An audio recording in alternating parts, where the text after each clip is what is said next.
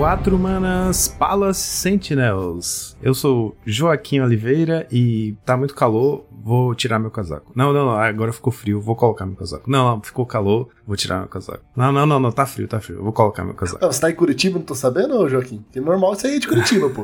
é, aqui é Lindoso, é, vamos falar hoje sobre o Boros, Boros Monarca, melhor deck de todos os tempos. E é forte, viu? Esse deck aí já me deu muita alegria aí, viu? Ah, pra todos nós, né? E aí, galera, Rubinho aqui mais uma vez. Hoje, vamos lá fazer, mostrar que o nosso Boros é o novo Mono Black do brasileiro. É isso aí, pessoal. Fiquem ligados logo após os nossos reports para o nosso AK sobre o Boros.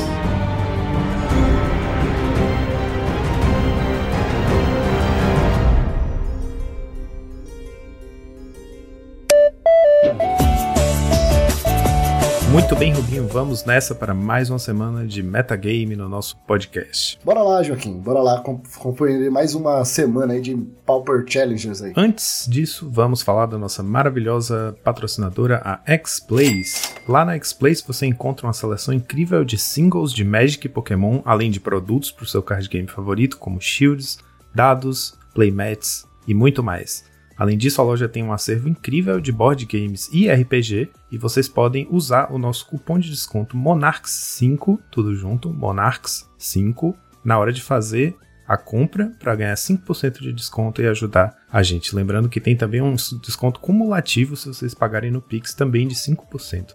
E se vocês perderam a promoção da Black Friday que rolou na sexta-feira passada, se vocês comeram essa mosca, Fiquem ligados lá porque muitas das promoções da prévia da Black Friday ainda estão ativas nesse momento que a gente está gravando. Então, vale a pena dar uma olhada lá. Tinha muitos jogos de tabuleiro com um baita desconto, além de alguns produtos selados de Pokémon, de Magic e alguns acessórios também. Então, vale a pena dar uma olhada para ver se pega essa rebarba aí e aproveita e usa o nosso cupomzinho XPlays, onde o seu XP vale o dobro. Então bora, Joaquim, bora conferir o que aconteceu no nosso Challenger do sábado. No sábado tivemos uma final disputada entre dois Affinities. O primeiro lugar ficou com o Discoverini, pilotando seu Grixis Affinity, a build dele sem a Gixia Infiltrator, com um Crack Clan Shaman, um Kenku Artificer, um Gourmag Angler, 3 Frogmite e 4 Blood Fountain, além de 2 Rebuke, e aí ele tá usando 11 cast, né, tipo 11 cartas de Draw 2, incluindo aí 4 Deadly Dispute, 4 Thoughtcast e 3 Reckless Impulse. Oxe, tá certo. não, mas não é Reckless Impulse, é... e 3 Reckoner's Bargain. É, Reckless Bargain. Eu não tinha me ligado nisso, que as duas são Reckler, né?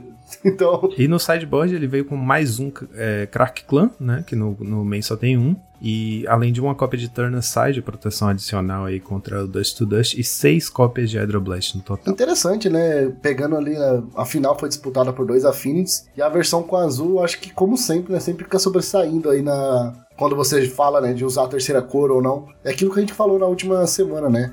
A base de mana nunca vai mudar. Você sempre vai usar essa, as, as lentes azuis. Então, porque você não tem meio que outra lente para colocar ali, você tem que usar essas lentes que tem um azul também. Então, nada mais justo que você já utilizar essa cor e os counters eu acho que ajuda bastante ali na Mirror Match, inclusive até os Hydroblast aí no sideboard deve estar tá ajudando muito também. Pois é, Rubinho. Falando nessas lentes adicionais, né, na build do segundo lugar, que ficou com MSS Symbolic, o hack dos Affinity dele, apesar de estar tá abdicando né, do azul, ele usa ali um Dark Moss Bridge e duas Slagwoods Bridge, ou seja, ele está usando ali no total três pontes adicionais, ele optou pelas que a cor secundária é verde, né? Mas para ter um adicional preto, duas adicionais vermelhas. E aí acaba que você desperdiça essa cor secundária, né? Porque ele não tem nenhuma carta verde no main nem no side, então fica aquela possibilidade de usar a mana ali. E a compensação por isso são três Dark Steel Citadel que, beleza, entram em pé, mas fazem mana em color, né? Então é aquilo que a gente falou, não melhora a mana, só, você só consegue algumas é, fontes que entram em pé, beleza, isso pode dar uma, uma certa agilizada,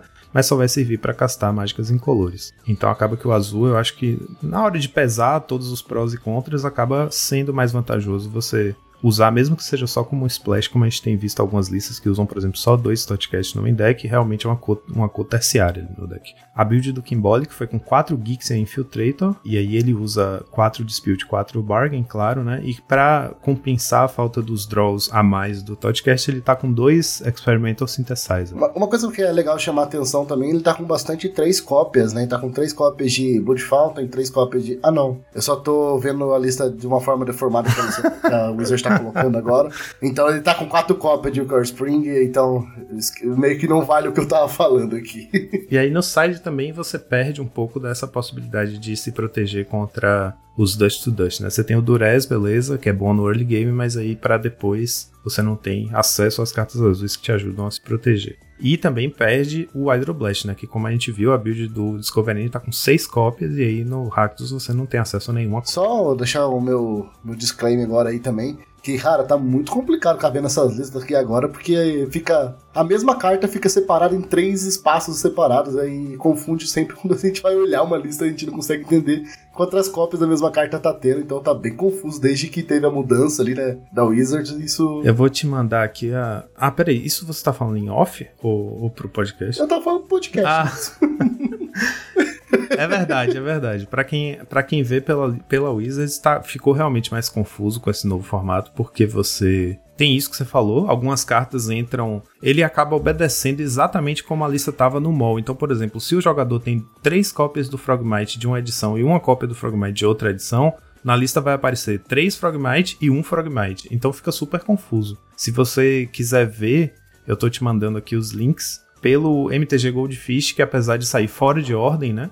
Assim como no site da Wizard sai fora de ordem, a gente pode ver as listas mais organizadas, né? Mostra a quantidade de cópias da carta independente da versão. Descendo aí pro nosso top 4, tivemos o Diatomic pilotando o hack dos Burn, a build dele com 4 Swift Spear no main deck e 4 cópias de Electric aí no sideboard. Então a, a, o main dele tá bem quadradinho, tá completamente quadrado, aliás. 4 de tudo. Swift Spear, Epicure e Kitchen Imp como criaturas e ele tá usando é, quatro Chain Lightning também. Talvez o Rakdos Burning também tenha um, uma pegada agora também de ser muito boa contra o Kuldota Burning, né?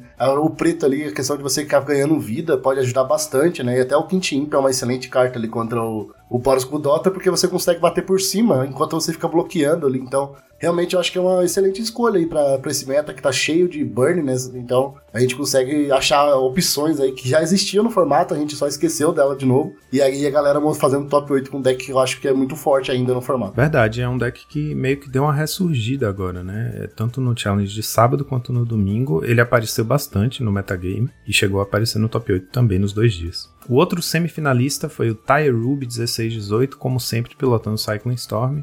Um build padrãozinho aí, só que com três cópias de Darkness no sideboard, que é o Fog preto, né? Custa uma mana preta, instante, previne todo dano de combate que é normal nesse field que tem muito com Dota Burn, né? Uma forma de sobreviver mais um turno e a gente sabe que às vezes um turno é tudo que o Cycling Storm precisa para poder combater. Inclusive, você já me lembrou que eu tenho que fazer o pedido dos meus Darkness novo, né? Que saiu agora, teve o reprint dele. Já tô abrindo um Sidex Place aqui para garantir os meus já. Pois é, cara. Foi um reprint importante, né? Deu, deu uma leve descida no preço, apesar de continuar sendo uma carta bem cara do formato. Mas vale a pena ter porque justamente é uma carta que tem é difícil ter acesso a ela. Aí descendo para o nosso top 8, né, os quarter finalistas, tivemos um Hellkito pilotando um Naya Initiative Ramp. Um Naya Ramp focado na dianteira com oito bichos da dianteira. Acho que essa foi a maior surpresa aí do top 8, né? Um deck de, realmente diferente do meta que a gente tem acompanhado. A build dele basicamente conta ali com Wildfire e as lentes artefato, né? Aquele kitzinho, tem quatro de cada ponte das, das cores que fazem parte do, do deck aí.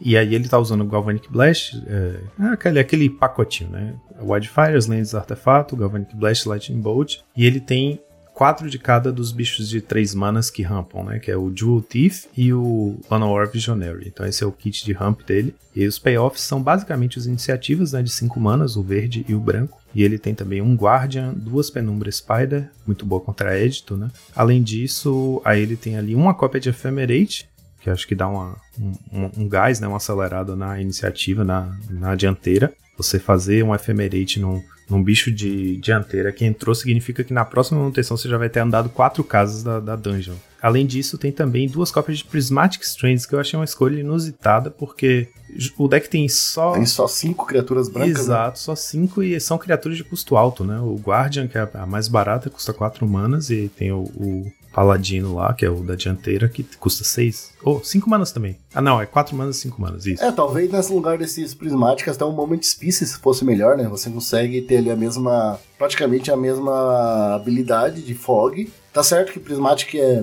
um pouco mais superior, mas ela tem que ter no deck certo, né? E o Moment Species ele funciona simplesmente por você ter bastante mana. Então acredito que talvez seja uma pequena mudança que eu, falei, que eu faria ali, eu achei bem interessante essa lista, eu acho que ela tá bem voltada pro meta, ela consegue, assim, voltar ali e jogar, jogar bem. O Prismatic tem a vantagem que contra a Burn, né, você consegue prevenir o dano de Bolt que vai dar em você, que o Moment Space não teria, talvez seja por isso da escolha. Mas realmente, né, você vai ter que ter um Golif Paladin ou um Guardian ali no, no, no deck para conseguir fazer essa carta realmente funcionar. Seguindo aí com o top 8, tivemos o Galeugião pilotando um Dimir Terror, a build dele usando Algur of Bolas mesmo ainda, duas cópias do Algur. Tem gente falando muito bem da, da falagem Archaeologist e tem gente falando que esse um ponto de dano esse um ponto de ataque que ela não tem, né? O poder C0, que tá fazendo muita diferença. Ficar com uma criatura morta na. Uma criatura morta não, uma criatura inútil no campo de batalha. Basicamente uma, uma barreira, né?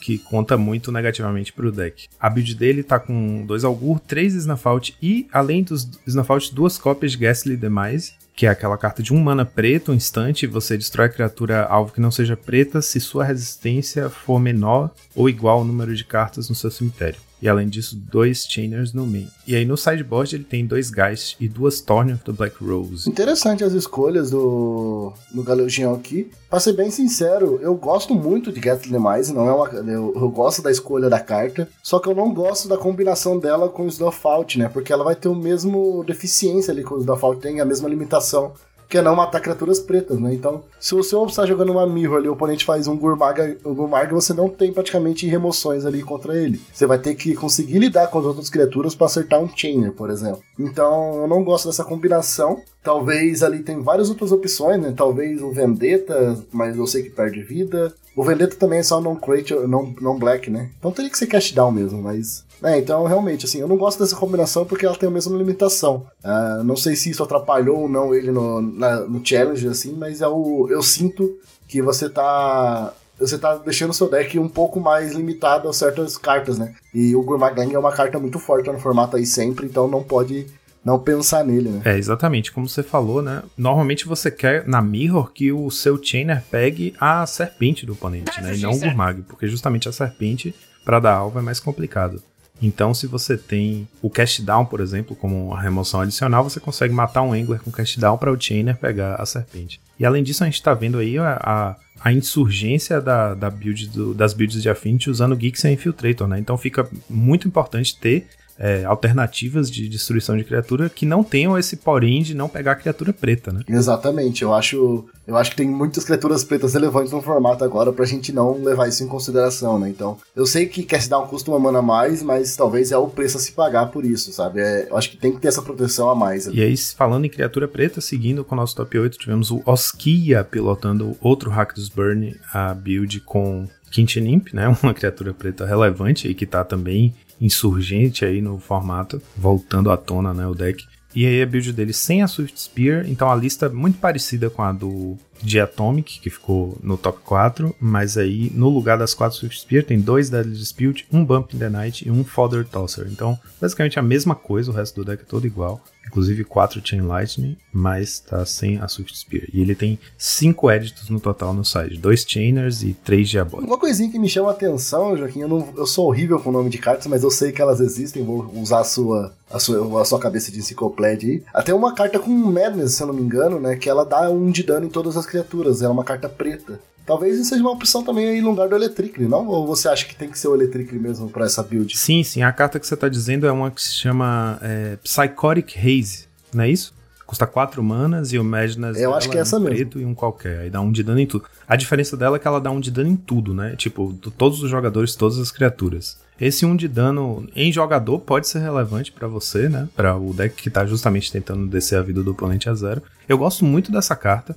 Sempre jogo com duas cópias dela no side do, do, do hack dos Burn. Eu acho realmente uma boa pedida. Agora, talvez aqui, justamente porque ela dá dano nos jogadores, incluindo você mesmo, contra o contra o, o Kudota ela seja um pouco pior, né? Porque você tenta preservar o máximo que você puder a sua vida. Esse 1 um de vida, não sei se chega a ser relevante, mas talvez por isso essa carta no momento não seja a melhor pedida. É, talvez assim, eu talvez faria um split, né? Tá, tá com três cópias de Electric talvez usar duas dela em um Electric, ou até mesmo dois Electric em uma dela. Porque esse deck ele tira muito valor do Madness, né? Ele é um deck realmente bem focado nisso, então você tirar esse valor do Madness é muito bom. Então você conseguir limpar a mesa do oponente, ainda comprar uma carta com isso, dando dano no seu oponente, pô, é muito, muito fácil, né? Assim, então eu, eu testaria mais disso, assim, eu sinto falta dessa carta às vezes nas listas. E aí, fechando nosso top 8, tivemos o Kudota Burn, pilotado pelo Cabeza de Bolo. A build dele, finalmente estamos vendo aqui, incorporando o Goblin Blast Runner, né? Que é a cartinha que a gente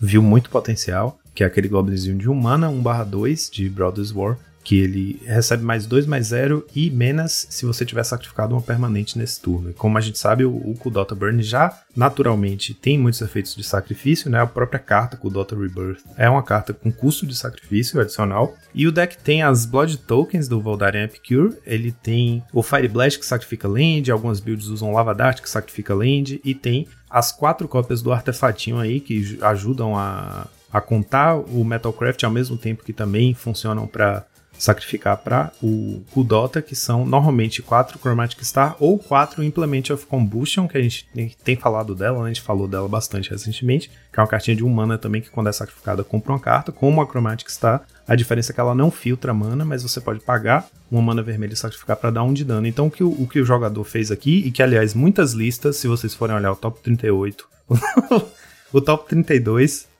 de onde eu tirei top 38? O top... Ah, você quis colocar mais quatro burn ali na, na lista.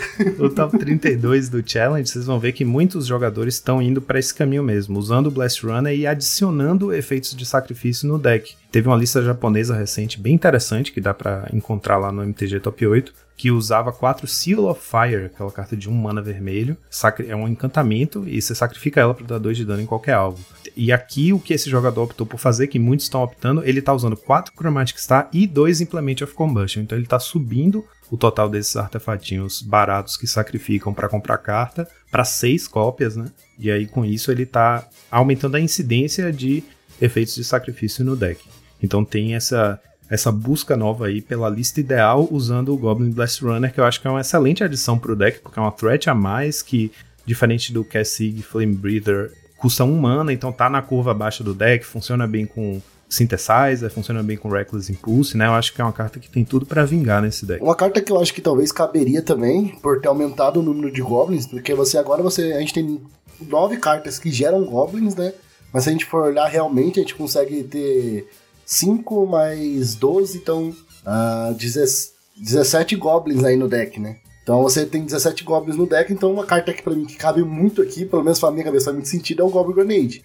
Que é uma carta que vai sacrificar, vai ativar o, o Blast Runner e ainda assim dará 5 de dano no oponente, que é um dano muito alto. Ela é Sorcerer, tudo assim, mas eu acredito que seja uma carta que pode sim, ela tá vendo ali uma ou duas cópias jogando nesse deck eu testaria ali também para ter para ter esse alcance maior, né? Porque se você deixar o seu oponente com 10 de vida, com duas Goblin Grenade, você já garante o jogo ali, é bem forte. Assim. Eu cheguei a ver já há muito tempo atrás uma cópia de Goblin Grenade nesse deck, justamente quando usava, quando ainda nem usava esse Blast Runner, então pode ser uma pode ser uma boa mesmo. É isso, de repente surge uma pool de cartas que você pode considerar, né, para incluir no deck. Eu acho que a lista ainda está em desenvolvimento nesse sentido, justamente para otimizar, levando em consideração todas as threats que o deck tem, né? Por exemplo, Lava Dart eu acho uma carta interessante porque ela é boa é, é, interage bem com a Monastery Swift Spear, né? Porque é basicamente dois caches em uma carta só. E também interage bem com o Blast Runner. A gente sabe que esse deck compra muita carta, vê muita carta, então tem uma certa tendência ao flood, né?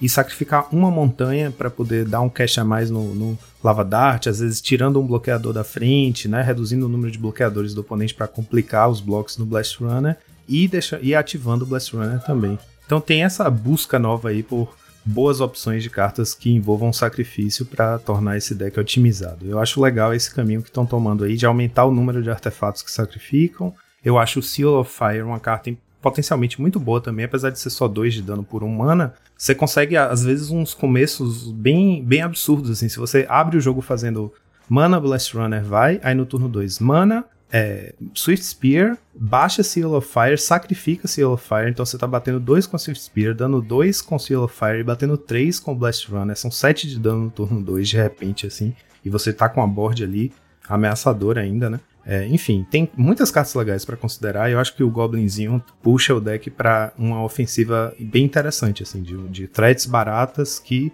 além disso, tem a bunda 2, né? Então, de repente, efeitos tipo Electrica, etc., Suffocating Films já não são tão bons, porque você vai sobrar bastante stretch na mesa. Enfim, eu, eu, sou bem fã desse Goblin. Eu acho muito bom também, só complementando ainda mais uma, é, uma coisa boa de usar o Sea of Fire nesse deck, é que ele conta com duas cópias de um Holy Hit, né? Que então, para você ativar, ativar Delirium, ele tem um encantamento, mais um tipo de carta também no seu deck, é mais fácil ainda. Então, é, você ajuda nessa parte do Delirium também. Então, mais uma, um motivo bom de você estar tá usando também o Sea of Fire. E os top decks de sábado foi, em primeiro lugar, tivemos Burn com 19% do meta. Em segundo lugar, tivemos Affinity e Dimir Terror, empatados na segunda posição, com 16% do meta cada.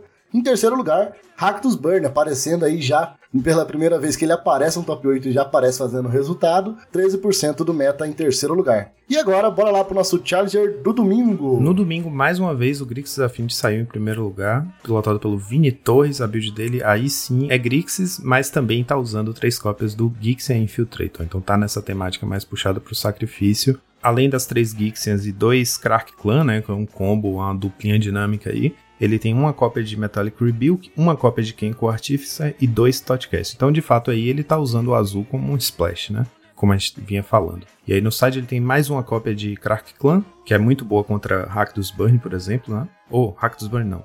É muito boa contra o Dota Burn. Exatamente. Ainda mais que agora ele tem. A gente estava falando sobre threads que usam. O deck agora tem mais threads com resistência 2, então o Crack Clan acaba sendo uma boa pedida, porque você pode sacrificar múltiplos artefatos e limpar a board de uma forma mais definitiva. E tem também uma cópia de Envelope, que protege contra Dust Dust, também é uma carta boa contra o próprio Burn. O outro finalista do domingo foi o Batutinha pilotando Azorius Callgates. A build dele tá. Basicamente é um.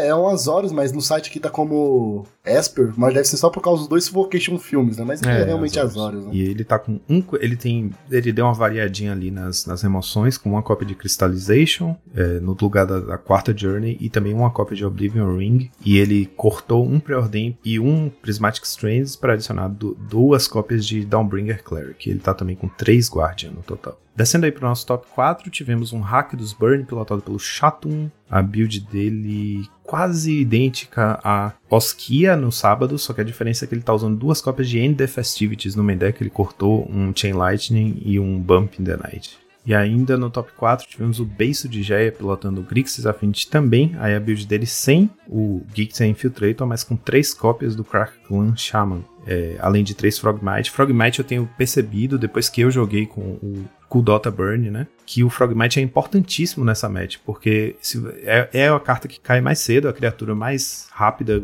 pro Affinity resolver, né? E ele faz um papel importantíssimo bloqueando as criaturas do início do jogo, porque o Affinity às vezes demora bastante para desenvolver sua board, né? Então eu percebi a importância do Frogmite nessa matchup. E aí ele tá usando de azul um Kenko Artificer, dois Metallic Rebuke e dois Totcast. De resto são oito efeitos de sacrifício. A build dele tá bem equilibrado, né? Bem, bem é, mid-range, eu diria. E sem a Gixia Infiltrator. E aí, descendo pro top 8, tivemos Dissonance pilotando um Kudota Burn. A build dele tá com 4 Implement of Combustion. As criaturas. Ele usa 12 criaturas, tá com 4 Flame Breather, né? O Boca de Cachaça. E sem o Goblin Bushwalker e duas cópias de Lava Dart. Então a, build dele, como usa quatro Monastery Spear e quatro Kessig Flame Breather, o Lava Dart tende a ser melhor porque são dois casts numa carta só, né? E essas duas criaturas aí se importam com os casts de spell que você faz. A build dele então tá sem o Goblin, né? Tá, tá ainda não incluindo o Goblin, com 18 lands também. E no site tem quatro cópias de End of Festivities e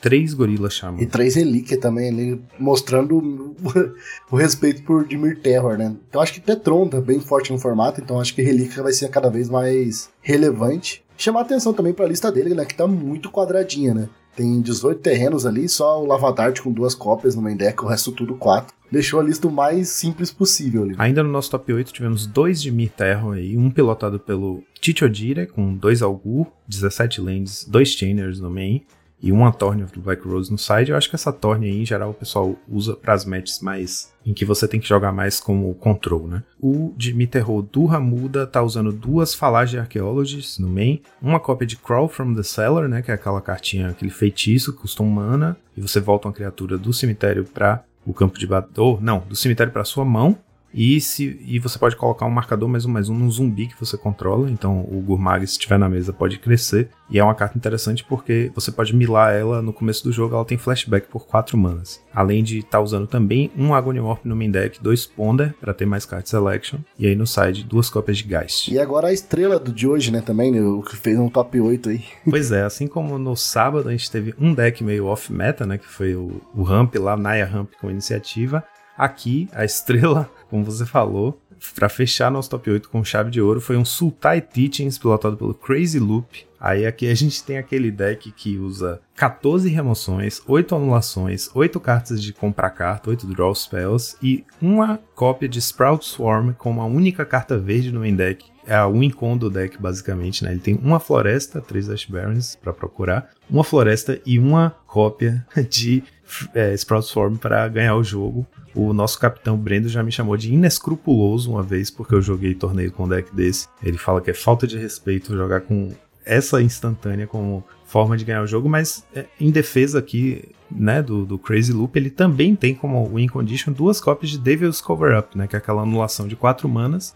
Que é pior ainda. que é pior ainda, que você pode ficar usando uma para embaralhar a outra de volta no deck e nunca milar seu deck inteiro e ficar sobrevivendo aí usando suas emoções. Mas basicamente é, é um Teachings, né, só que a diferença é que aqui ele não tá se preocupando em ativamente atacar o deck do oponente com cartas de Milá, que é como o Teachings fazia antigamente com aquele encantamento e tal. Até porque o field hoje em dia tá bem desfavorável para encantamento, né? Todo mundo joga com Dawnbreaker Cleric e tal. Eu acho interessante uma lista dessa fazer, né? Uma lista de quê? De 2017? é, por aí. Uma lista que era bem famosa ali, antiga mesmo, assim. E consegui fazer um top 8 nos dias de hoje, assim, que o meta tá mudado, bastante mudado, né? A gente mudou bastante coisa. Eu acho até interessante ainda por ser... É, tá usando muito daquelas cartas antigas mesmo, né? E ele tá meio que a mesma pegada. Então ele não vamos falar, não tem criaturas no deck, né? É, sim, simplesmente é o Sprout Swarm pra fazer ganhar ali. É, gostei da adição de Consider no deck, eu acho que tem tudo a ver com o deck, ele usa muito bem o cemitério, tem bastante carta com flashback ali. É um controle, né? Pra quem gosta de controle aí, acha que controle tava morto no formato, tá aí o Crazy Loop, não à toa o nome, né? Fazendo cruzar o nome. Verdade. Mostrando aí que o B-Teachings aí tá, ainda tá pois vivo, é, né? e é interessante mesmo, considera ser a, a, a mágica, como é que fala, quem trip que ele escolheu, justamente porque ele tem Frantic Inventory para jogar no cemitério, ele tem Think Twice, né, que volta também, pode ser castado no cemitério, o próprio Chainers em algumas matches é meio caído, então você pode deixar pro late game. E o próprio Teachings, né? Uma carta que às vezes você no começo do jogo está procurando mais terreno, você pode jogar o Teachings no cemitério para depois, enfim, ir atrás das cartas que importam no momento. Ele tá usando cartas, cara, cartas muito saudosas, tipo Exclude, o próprio Think Twice é uma carta que tinha muito tempo que eu não via aparecer. Uma cópia de Crypt Incursion, aquela instante de três manas, muito Eu boa. amo essa carta. E ele tem, é importante dizer, quatro cópias de Innocent Blood, né? Que é aquela sorcery de um mana que cada jogador sacrifica uma criatura. Então vai ser um édito de um lado só, porque você não vai ter bicho pra sacrificar. E é muito bom pro early game. Se for sacrificar, vai ser uma, uma token do Sprout Swarm, né? Até. Eu tava até pensando se, se como ele tem bastante lands viradas ali, talvez usar os gates ou as thriving lands e tirar a floresta, sabe? Porque a floresta, ela, literalmente, ela é só pra castar o Sprout Swarm, né? Então, se você precisa só de uma fonte verde ali, uma vez só ainda, porque depois ela tem um convô que você nunca mais vai precisar, né? Então você vai precisar de uma vez de uma fonte verde no jogo, faz um gate só, você coloca um gate ali virado que vai deixar uma, uma, uma vai ser uma mana verde, e depois você sempre usa ele pra outra cor, né? Você nunca mais vai usar pra cor verde. Então eu acho que talvez dá pra aproveitar uma ideia assim, já que ele já tem uma base de mana ali. E facilita também você, talvez, ter mais coisa verde no sideboard. Ali ele tá com um the Storm só. Aí vai que, se ele usando o Gates ali, pode até abusar, né? Colocar mais pra ganhar vida também, melhorar no deck aí. E os nossos top decks do domingo foram, em primeiro lugar, Burn novamente com 19% do meta. Em segundo lugar, de novo, Affinity de Mir Terror com 16% do meta. Em terceiro lugar, Hack dos Burn, 13% do meta. E agora, Rubinho, vamos para a nossa listinha da semana. Estamos na semana Pong, então a sua vez. O que, que você trouxe pra gente? Eu fiquei bem. Essa semana não, eu não achei nada muito diferente, assim, que a gente tem a ver de inovador. Só que eu tava olhando ali e me chamou muita atenção. É uma lista que é com que o nosso amigo Di Maria, Gian Maria Locatelli,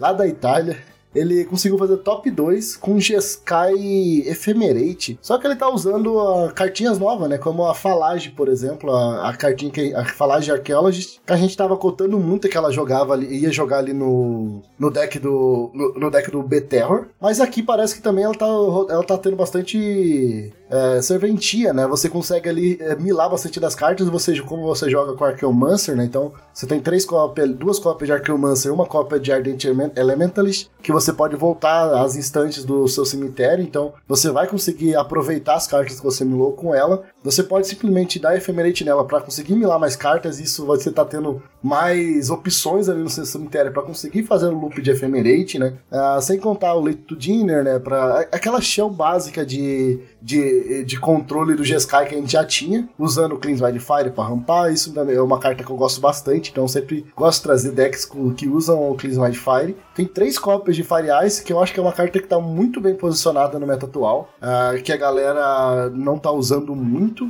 até principalmente que eu acho que é uma carta muito boa contra o, o Dota Burn, porque você consegue tirar dois ali é, com uma carta só, né? tirar dois goblins com uma carta só. E é uma carta, é um deck que ele consegue virar o, o jogo muito rápido, né? Eu senti falta de um Kenko, acho que uma cópia de Kenko aqui poderia ser necessário, mas também ele tá ele optou por jogar no lugar dos Kenkos aqui o Miroshell Crab, que é o, o nosso caranguejo ali, que é um counter, né? Então você também consegue ficar fazendo um counter, depois ele vira uma threat gigante que você pode voltar ele com o leite do dinner. Então eu achei a, a ideia de usar a falagem, aquela logística nesse deck muito boa. Ele conseguiu fazer um resultado bem relevante lá na, no campeonato lá na Itália, né? Ficou em segundo lugar. Então eu gostaria de trazer ele para mostrar pra galera também. Eu sei que tem bastante gente que gosta do Jeskai principalmente mais italianos, né? Eu sei que a galera da Itália ama esse deck, porque todos os, todos os torneios que a gente vê lá que acontecem na Itália sempre tem um no top 8. Mas é um deck muito bom também, que, a, que também tem essa pegada controle. O Lucão mesmo, né? Ele é um cara que gosta dessas cores, Azorius, né?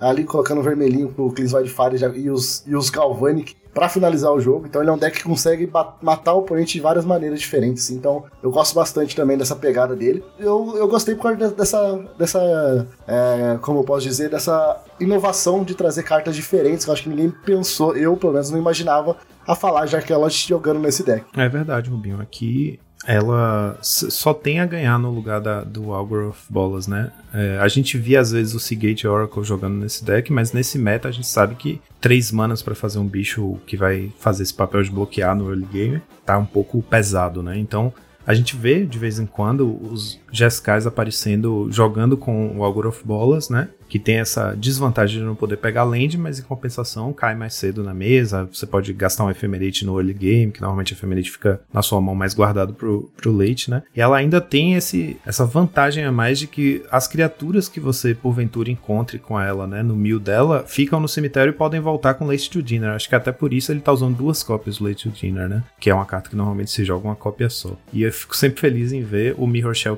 Crab né, o, o, caranguejão lá, quando ele aparece, sempre fico feliz, porque é o nosso único efeito de anular habilidade no, no Pauper. É, sempre vai pegar de surpresa algumas, alguns oponentes, né? Você faz um Muldrifter e de repente você toma um Miroshell Crab, é, anulando a, os draws ou alguma coisa assim. Enfim, tudo isso para dizer que acho muito legal essa lista. Gosto muito do Jeskai. Ah, e chamando a atenção para um, um combinho de duas cartas que eu adoro que ele tá usando aí no side, que é uma cópia de Abrade e uma cópia de Destroy Evil, a gente já falou sobre isso aqui no podcast, mas eu gosto muito dessas duas cartas juntas porque agrada muito minha, não sei, minha cabeça dá uma sensação de que as coisas estão se amarrando quando eu vejo que uma destrói, enfim, cuida de criaturas que têm bunda 3 ou menor, a outra cuida de criaturas com bunda 4 ou maior, uma destrói artefato, a outra destrói encantamento. Então as duas juntas eu tenho a sensação que você vai cuidar de qualquer problema na mesa.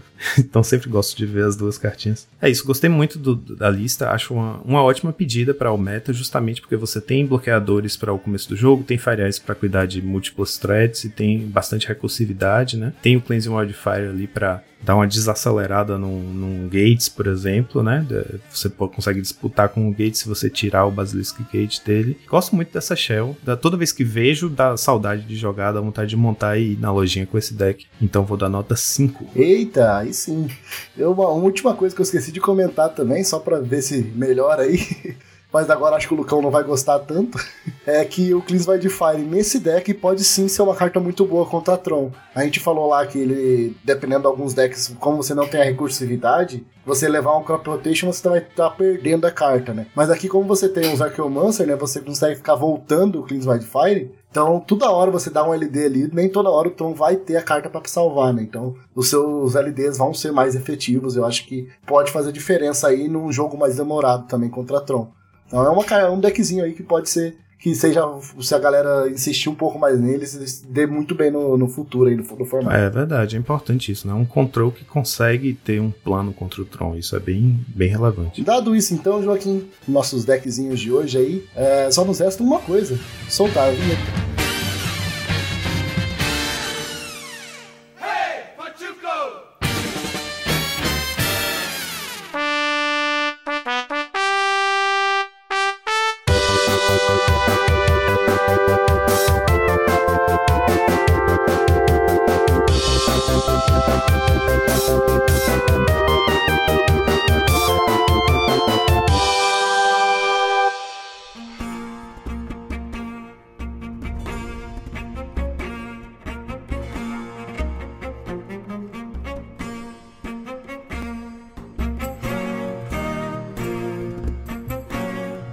Senhores, vamos nessa então. Estamos aqui hoje com o nosso convidado especial, Alexandre Lindoso, um grande especialista aí no Boros Monarca. Antes de qualquer coisa, antes da gente mergulhar no nosso análise, nossa, nossa, como é que a gente fala, nosso estudo sobre o Boros. Vamos pedir pro Lindoso se apresentar, falar um pouquinho de si e falar é, como foi que você começou a jogar Magic, como foi que veio parar no Pauper e como finalmente veio parar no Boros. Meu nome é Alexandre Lindoso, sou de Recife, né? Não sei se todo mundo já sabe, meu, meu pet deck é o Boros. Eu comecei no México, eu acho que 2014, mais ou menos, por aí. Não, não, faz tanto tempo que nem uma galera aqui que é antes de 2000. Comecei, tenho 37 anos, eu comecei a jogar, eu tinha quase 30 já, já comecei velho. Comecei com uns amigos, vinham pra cá jogar dominó, aí de repente um deles trouxe baralho de México, começou a jogar. Eu fiquei prestando atenção, me interessei, aí comecei comecei a viciar, né? Aquele vício não tem jeito para jogar todo dia, né? Aí eu conheci o mall. Aí todo dia no mall, meu. Todo dia no mall, gastando. Quando começa no mall, já começa o crack, né? Porque a gente ali tem que precisa de um amigo para jogar, é mais difícil, né? Mas daí a gente fica lá embaralhando o deck sem nada. Mas quando começa no mall,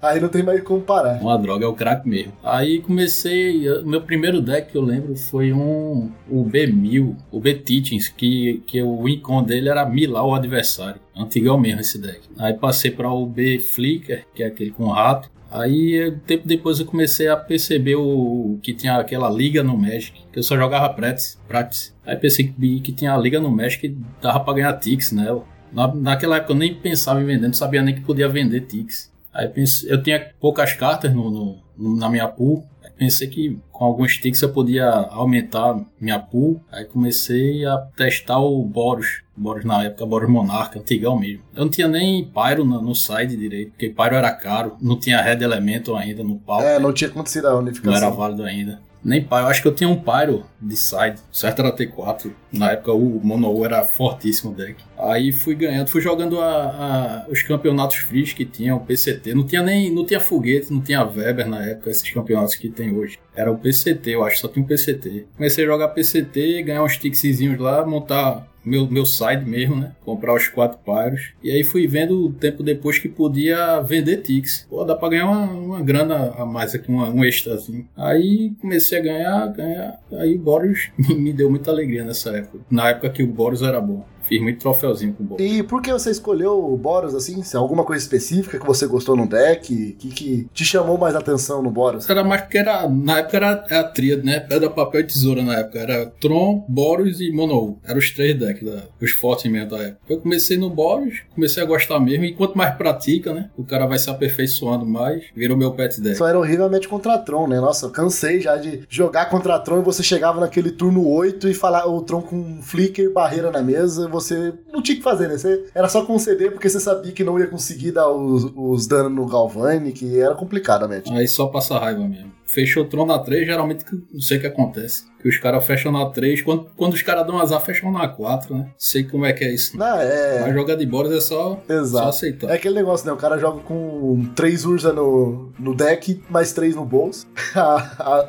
Porque não é possível, né? Os não cara... sei, deve ser, né? É, uma, uma de cada no bolso. Só pra, pra fechar rapidão. Não precisa nem de mapa, nem de crop rotation, os caras já tem. Não sei como é, não. Aproveitando, né, que temos aqui o Lindoso com a gente, o nosso AK vai focar no arquétipo do Boros Monarca, né? Que é um deck clássico do formato, como o próprio Lindoso tá falando aí. Durante muito tempo o nosso formato foi caracterizado por essa pedra, papel e tesoura aí de Mono Blue ou X, Tron e Boros. Claro que o meta mudou muito e hoje a gente tá num estado completamente diferente dessa tríade aí, mas a gente tem também ainda representações mais ou menos do arquétipo aparecendo aqui ali no formato, né? Hoje em dia o que, o que vinga mais seria o que a gente considera o Boros Synthesizer, né? Que é que sobreviveu do Monarca foi a Shell dos passarinhos, o Glint Hawk e o Core Skyfisher, só que ficou um pouco mais ágil, com a curva mais baixa e focado na, no Synthesizer como principal fonte de card advantage, né? E uma coisa curiosa é que o, o próprio Lindoso, as listas dele, mesmo nessa, nessa fase já Synthesizer puxada para o Synthesizer do Boros Monarca, uma coisa que eu sempre achava curiosa é que as listas do Lindoso sempre apareciam com uma cópia do Synthesizer e o foco era mesmo é, no kit antigo lá dos, das pedrinhas de dois manas, mais mid-range, né, mais focado no, no valor mesmo para ganhar vantagem no, no, jogo longo, né? Queria que falasse um pouquinho disso aí, porque você foi o sobrevivente aí do Boros Monarca mesmo nessa fase aí do Synthesizer aí. Eu queria ouvir sua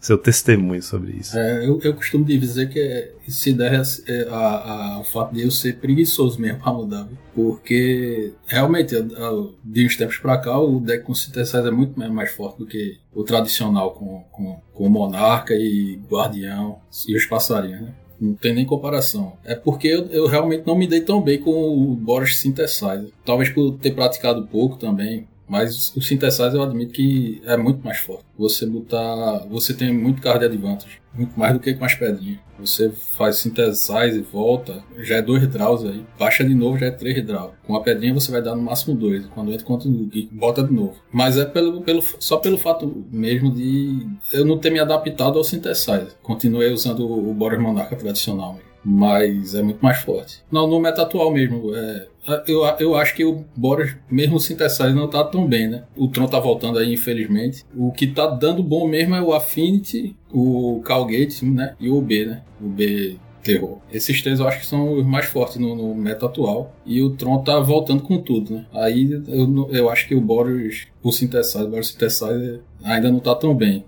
Eu tenho até umas ressalvas, assim. Eu, eu, gosto bastante dessa versão antiga do Boros, né? Que ele tenta realmente de tirar valor do Monarca, que é um grande porém do deck, né? Se você consegue ali fazer um, um monarca na curva e conseguir proteger com Prismatic Strength, isso era a grande força do deck, né? Que o deck tinha bastante, muito. Tinha decks agros, então ele, ele tinha essa força contra decks agros. Eu lembro que na época que surgiu mesmo o Boros Monarca, que ele teve aquela ascensão muito grande dele, você jogava ali contra Stomp, né? Tinha, o Stomp era um deck bem, é, bem forte no meta. Eu lembro também que tinha muito Mono Black também, e ele acabava sendo uma match muito boa contra Mono Black, porque você conseguia grindar o seu oponente e finalizar de burn, né? É, ganhar nesse. ganhar no, no que o Mono Black perdia muita vida, né? Então você conseguia finalizar ele de burn sempre. Já cansei de, de ganhar o jogo dando dois Galvanic, resposta o cara dá um Sign Blood nele para comprar duas cartas. Tava com 10 de vida, ele dava aquele Sign Blood, eu, tá, tô dando 8 de dano aí que pode comprar suas duas cartas e perder o jogo. Praticamente era assim. Então eu gosto muito do Boros por, por essa versatilidade que ele tem, né?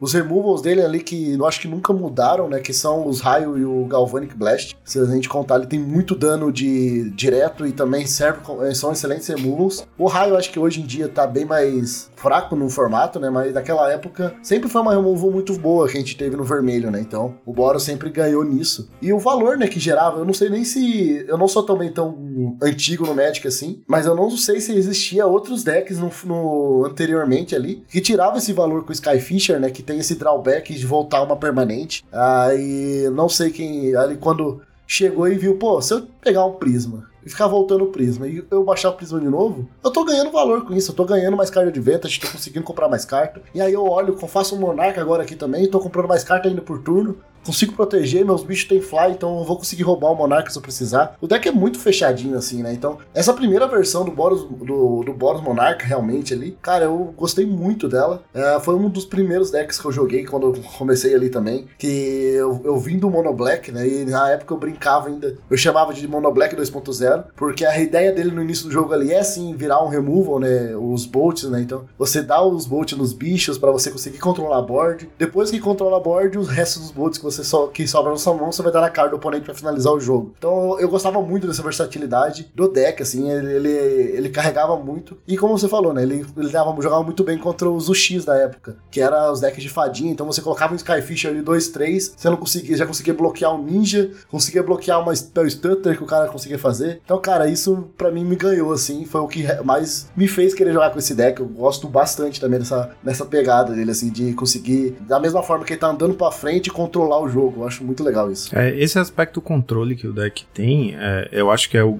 grande. O que mais diferencia ele em relação ao synthesizer, né? E vocês falaram aí de alguns aspectos importantes, assim. Você consegue esse plano de ir pro Monarca e ficar acumulando carta na mão com o Prismatic Strands para te proteger, né?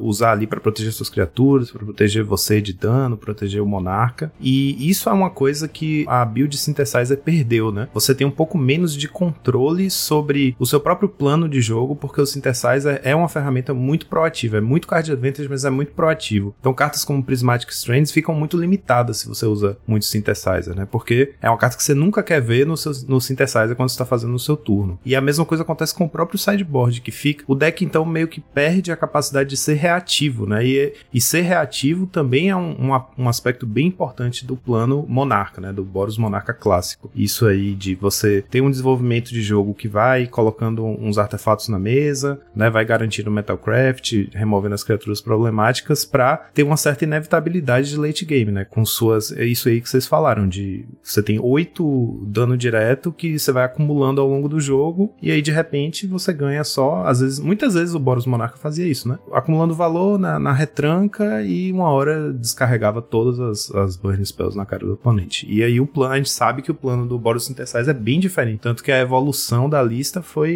tomando aspectos cada vez mais agressivos, né? Com o Daughter Rebirth, Rally the Peasants, cartas que a gente não costuma ver, não costumava ver no, no, no Monarca, né? São é, realmente outra, outra forma de jogar. Com o Synthesizer você vai tirar cartas situacionais, né? Que tem aquela. Não, não é toda a carta que você vai querer. Prismatic, o, o Guardião, o, o, Sentinela. Muitas vezes você vai usar o Synthesizer, vai puxar ela e você não vai querer jogar ela. Não vai querer jogar um Guardião cheio de fada do outro lado. Muda um bocado de carta, né? Muda completamente o deck, praticamente. Além de baixar a curva de, de mana, né? Você não vai querer carta com que você precisa de muita mana para jogar com Synthesize em campo. Você vai querer muita carta de uma a duas manas. Porque o Synthesize turno 3, por exemplo, você vai ter no máximo uma mana pro Synthesize e mais duas. Ou para um Glint, ou para um Call, para um Burn. Cartas como Prismatic, como Guardião, como Sentinela. Essas aí você não vai querer. Muda completamente o estilo de jogo de um deck para outro. Né? É, acho que é a grande diferença do, do Astrolabe pro Synthesizer, né? O Astrolabe também ainda deixava a gente ter, usar essas cartas mais controle né? Jogar mais para trás também. Da mesma maneira, bastante card advantage, né? Porque fazer. Eu lembro que é uma jogada muito forte que a gente conseguia fazer era no turno 1 fazer uma mana Astrolábio, no turno 2 Glint Hawk Astrolábio. Então, pô, você comprou duas cartas e ainda colocou um 2-2 na mesa, um turno 2, pô, é muito forte, né? E ainda assim você conseguia ter um fixe de mana, então eu achava isso muito forte. Mas daí realmente é uma pegada um pouco diferente, né? Que você não tinha esse problema, assim, ah, se eu não achar algo aqui que eu possa castar, eu vou perder essa carta. Não, você ia colocar na sua mão a carta ia conseguir é, evoluir seu jogo gradativamente, né? Então, cara, é realmente é bem diferente ali a pegada que o Synthesizer trouxe pro deck. Eu acho que realmente ele baixou bastante a curva. É, e agora a gente tem que sempre ficar olhando essas cartas mais proativas, né? Cartas que você quer usar no seu turno, cartas que você quer fazer ali logo, para colocar o problema na mesa. Você quer jogar o problema pro, seu oponente resolver. Você não quer mais resolver problema, né? Muda totalmente a ideia do deck. Né?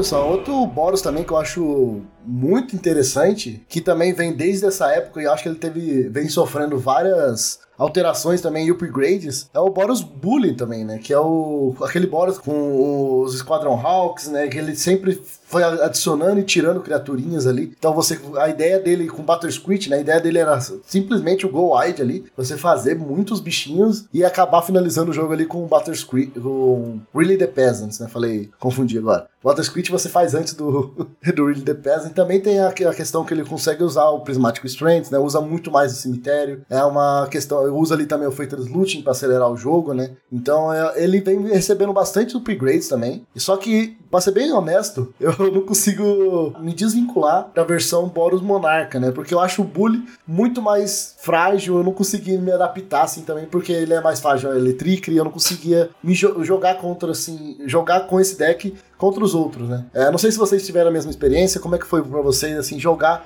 com o Boros Bully, eu, depois de ter jogado com o Monarca, ou se vocês nunca jogaram com Bully, eu sempre falava pra galera, pô, esse, esse deck aqui é, é, muito ruim, eu não sei como é que ele faz resultado. Com, na minha mão não funciona esse negócio. Eu faço um bater squid com recapitulo level electric, era sempre assim a minha história. É, no meu caso, o Bully, eu tinha a relação inversa que você, Rubinho. Eu sempre fui muito ruim com o Boros Monarca e sempre me dei muito bem com o Bully. Era o meu deck plano B, assim, quando uso X. Quando eu sentia que a liga tava muito difícil pro X, eu ia pro Bully e o Bully sempre me dava muito resultado bom, assim, 4-1, 5-0 direto. Eu gostava muito do, do Bully por, por isso, né? Tem quatro Prismatic Strands, joga Faceless Looting, usa bem o cemitério e também tinha o plano Monarca, né? Durante muito tempo o Bully usava ali o Palace Sentinels também e essa apelação aí do, do Prismatic Strands para poder se manter no controle até a hora que ele tem tanto bicho na board que não importa o bloqueador, não importa nada, você vai conseguir passar com os passarinhos e pum. Também, também joguei algumas partidas com Bully, algumas ligas. Eu acho o Bully mais, mais linear do que o Monarca, né? O Bully tem um plano de jogo que é botar bicho e bater. Não, não tem tanto aquela de segurar tanto, de,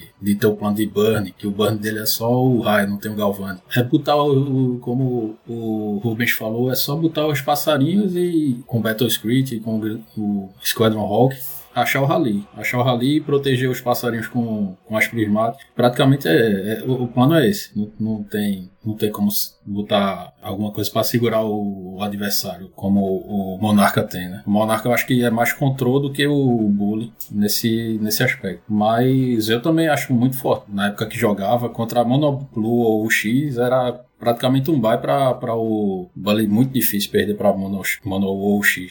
Assim como também o Boros Monarca é, só que o Bully ainda é mais forte ainda. Agora a match contra a Tron na época era pior do que o Monarca tinha. O Bully não ganha de Tron quase impossível. Se brincar 80 a 20 por aí. É muito difícil o Bully ganhar. É que sempre que você tiver o Really the Peasants, ele vai ter o momento Spinça, né? Então. E ainda os dois têm recapitular, então meio que conversa certinho, né? Pois é, pois é. E sempre tem, sempre tem. Você tem que ser muito forte, muito rápido, muito rápido, e o cara não pode fechar o trono no turno 4 ou 5. Tem que dar a sorte do cara não conseguir fechar. Turno 4 Battle Script e turno 5 Rally. Se passou o turno 5, você não ganha mais. É que eu fico pensando também, talvez assim, eu sempre joguei com uma mentalidade diferente, talvez, do Bully, que para mim eu sempre achei que ele era um deck mais mid-range, né? Eu, sempre jogava um pouco mais para trás com ele. E até em algumas versões, se eu não me engano, eu joguei muito com Flame Slash para lidar com algumas coisas do oponente, que usava ali Flame Slash pra pegar principalmente o Monarca do Palace Sentinels ali. Também jogava com o Monarca também. Então eu sempre ficava transitando ali, não conseguia entender é, a maneira que eu jogava com o deck, né? Se eu tinha forçar o Squadron Hawk rápido, daí eu, eu fazia o Squadron Hawk, levava um counter, não conseguia pegar os outros três, ficava complicado o jogo já, e, e só aumentando assim esse snowball, sabe? Por isso que eu acho que, eu acho que é realmente a mentalidade que eu vim do, do Boros Monarca, que era nisso, né? Você sabia que você ia ganhar no valor. Você não precisava se apressar para ganhar, que se o jogo fosse estendendo, você ia comprar mais cartas, você ia conseguir achar os removals, você ia achar os corpos que você precisa para bater e ia ganhar o jogo. Era meio que inevitável. O único deck realmente que não conseguia, você não conseguia ter essa inevitabilidade era contra o Tron. Porque o late, o late game dele era melhor que o seu. Mas fora o Tron, qualquer outro deck você jogava para trás tranquilamente e você sempre ganhava. Você só precisava segurar o jogo. E no final ia dar certo. Já cansei de ganhar do Boros Monarca, de ganhar com aquele. Duas cartas no deck, né? Faltando duas cartas para acabar o jogo ali, você dá os últimos raios e ganha o jogo. Que era o normal do deck, você sempre usava o deck inteiro, né? Então, é uma diferença assim que eu vi do Bully, que eu não sabia usar também o direito feitos loot, sempre fazia, eu acho que fazia nas ordens erradas, coisas. Então, é, acho que essa transição para mim foi bem diferente, né? Que eu acho que os decks são um pouco diferentes. O, o estilo de deck que eu acho mais mais complexo de se jogar no, é o, o mid-range mesmo, como o Boros é. Porque o control, o controlzão você tem seu estilo, independente do deck que você vai enfrentar. E o agro também. O agro você vai baixar bicho e bater. O control você vai controlar o começo e ganhar o final. O mid-range não, ele, ele se amoda ao deck do adversário. Você estiver jogando contra um deck mais control, seu estilo de jogo tem que ser diferente do que quando você estiver jogando contra um deck mais control. Quando você está jogando contra agro, o seu objetivo é baixar bicho para bloquear ou Prismatic Extend para manter sua vida. Não é, não é dar burn nele ou, ou baixar bicho para bater. E contra, contra o, os controles é exatamente o contrário. Você tem que baixar logo seu bicho e bater rápido. Porque se o jogo se estender, o controle vai ter mais força do que o seu deck o mid-range, no caso do Boros. Geralmente eu pensava assim contra os adversários. Antes da gente dar um passo para frente e falar de outros decks, vamos voltar um pouquinho e falar sobre as matchups, né, do Boros Monarca, do Boros, do Boros de maneira geral, né? A gente falou rapidamente aqui como o Mono Blue é uma boa match, o Tron é uma bad match. Queria voltar um pouquinho que, que, e, falar, e perguntar pro Lindoso, né? Classicamente, quais eram as, as bad matches do deck? Porque o deck sendo mid-range, ele tem um, um, bom jogo contra muita coisa, né? Ele tem ferramentas para lidar com muita coisa do meta, especialmente considerando o side. E acho que especialmente considerando também o poder de Prismatic Strands, né? Que eu acho que tá no, no cerne aí do que faz o Bully e o, o Monarca serem tão poderosos, né? Mas enfim, cobrir um pouquinho isso, né? Das matchups. Quais são as bad matches do deck, assim, historicamente? O Boros tinha muita match que era buy para o Boros e tinha muita match que era impossível ganhar também. Era 880 praticamente contra alguns decks. Contra deck agro, é, os Goblins, o Stomp, até mesmo o Burning, era muito, muito tranquilo pro Boros você tinha como ganhar vida, você tinha o Prismatic, você tinha como segurar o jogo. Só que tinha match como o Tron, como o Fog Tron, Turbo Fog, esses decks assim mais control, era quase 80-20 mesmo. Contra a Stomp, contra o Herói que você era 80-20 para ganhar, contra a Tron, contra a Turbo Fog, contra Fractus também era horrível. Era 80-20 contrário também. Era muito 8-80 o, o deck. Não tinha, não tinha muito aquele 50-50 como alguns decks têm. Contra é, Mono Black eu achava muito boa pro boss, porque ganhava no, no, no card advantage mesmo. Você, mesmo o rato do outro lado entrando, a não ser que você compre muito mal, você vai ter card advantage para contornar o rato. Contra Mono Blue, o X era muito tranquilo. Se você controlar o início, no, no conseguir tirar o ninja no turno 2 ou no turno 3, você botava um, um Cosky Fisher era quase ganho. Você botar um Quest Skyfish no turno 2 ou um Glint Hawk mesmo no turno 2. Ficava muito ganho, ficava muito difícil pro, pro Mono Blue. E basicamente é isso. Era muito bom contra os decks e muito ruim contra outros decks. Eu acho que 50-50, eu acho que tinha, tinha o, o Aura, eu acho que era 50-50, por causa do Prismatic mesmo. Não lembro nem de tantos outros decks que era 50-50, que era pau a pau mesmo, os dois decks. O Boros tinha muito disso, que você ou entrava ganho ou entrava perdido, ou então tinha que extrair o máximo do deck para contornar um, um, uma matchup bem complicado.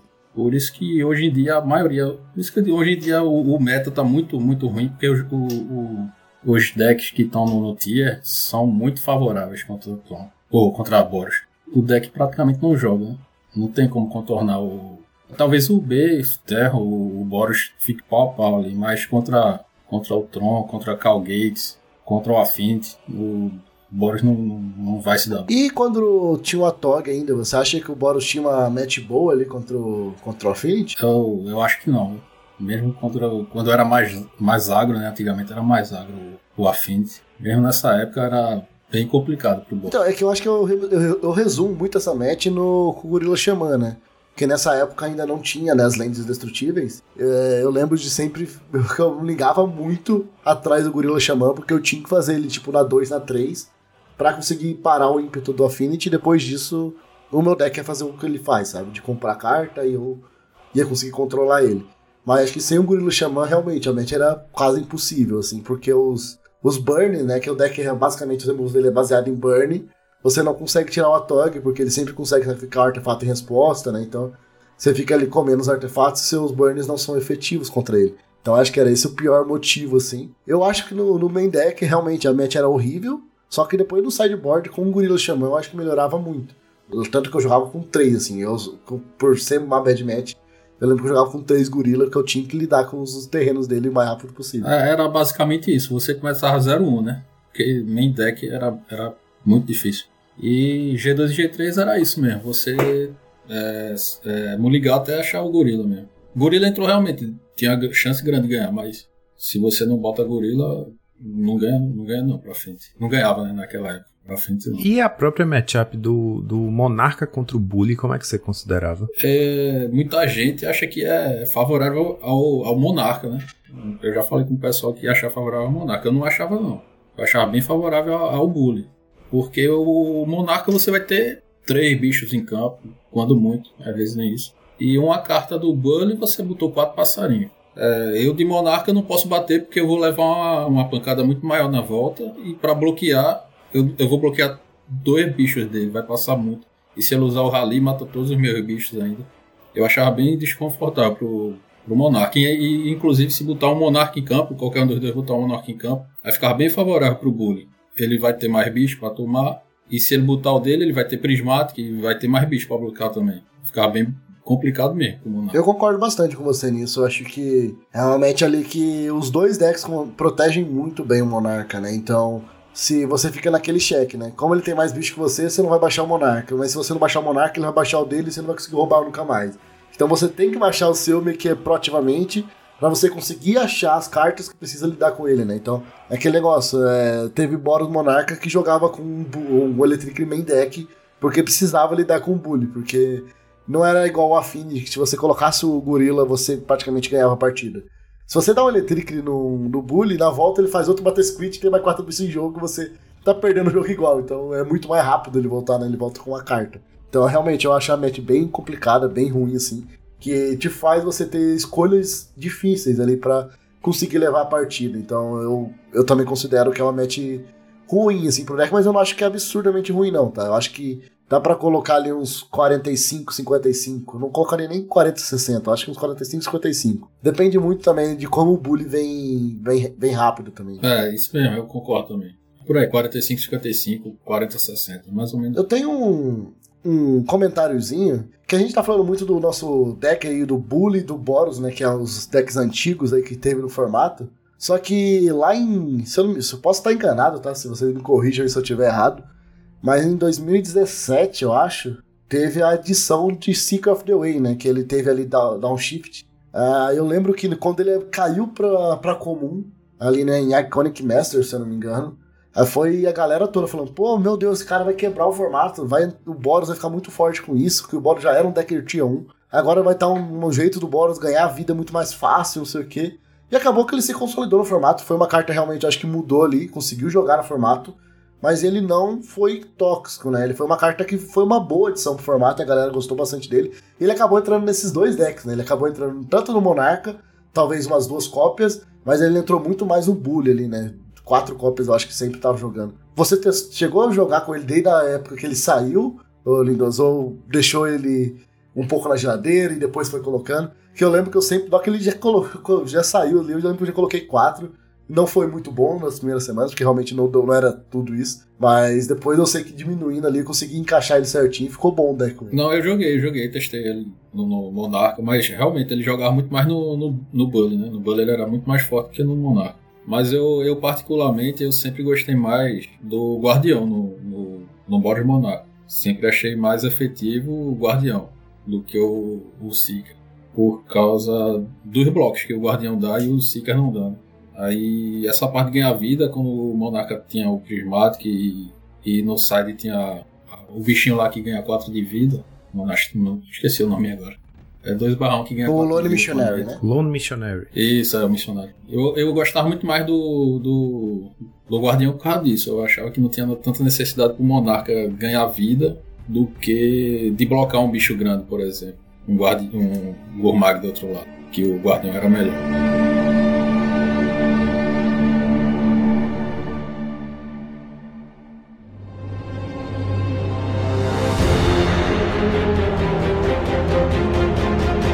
Próximo deck agora que a gente tem para trazer aqui também pra galera é já a evolução agora, chegando mais pros tempos atuais, né? Saindo dessa era de, de do, do, do Boros clássico, né? E trazendo aí com a adição já de synthesizer, né? Que a gente já falou um pouquinho também. Você falou ali que não, é, não demorou bastante, né? Até por a questão ali de acomodação, né? Não querer pegar o, o synthesizer para colocar nos decks. Como é que você vê essa, essas novas adições assim pro deck, né? Tanto o synthesizer abaixando ali a curva dele. Ele realmente ficou um deck mais agro, né? É, é o estilo que te agrada, você. Assim, não sabendo que um, você pode achar um pouco melhor ou não, mas que mais agrada você.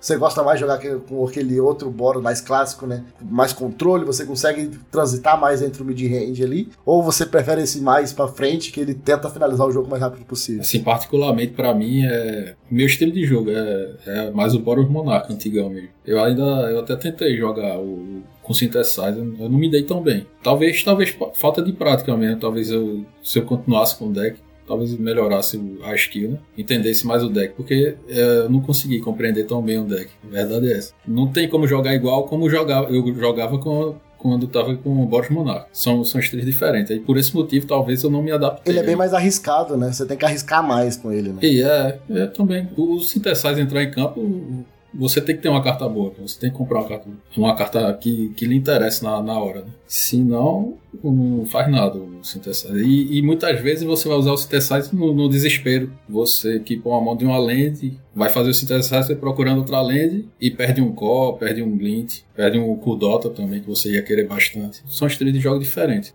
muito, muito diferentes. Embora seja o mesmo deck, né, a mesma, a mesma variação de cor, vermelho e branco, mas são estilos com, completamente diferentes. Boros Monarca e Boros Synthesizer. Você até falou uma parada agora que até abrindo um parênteses de novo, falando do Astrolab, que eu de bater uma aqui, que equipar a mão com uma lente Astrolab era muito bom, né? Você não tinha medo, você tava com uma lente Astrolab você sempre ia, que você fazia aquela mana Astrolab, né? E você comprava o Glint Hawk, já conseguia voltar. Então você conseguia jogar tranquilamente com uma lente, você tinha, na época do Astrolab ali.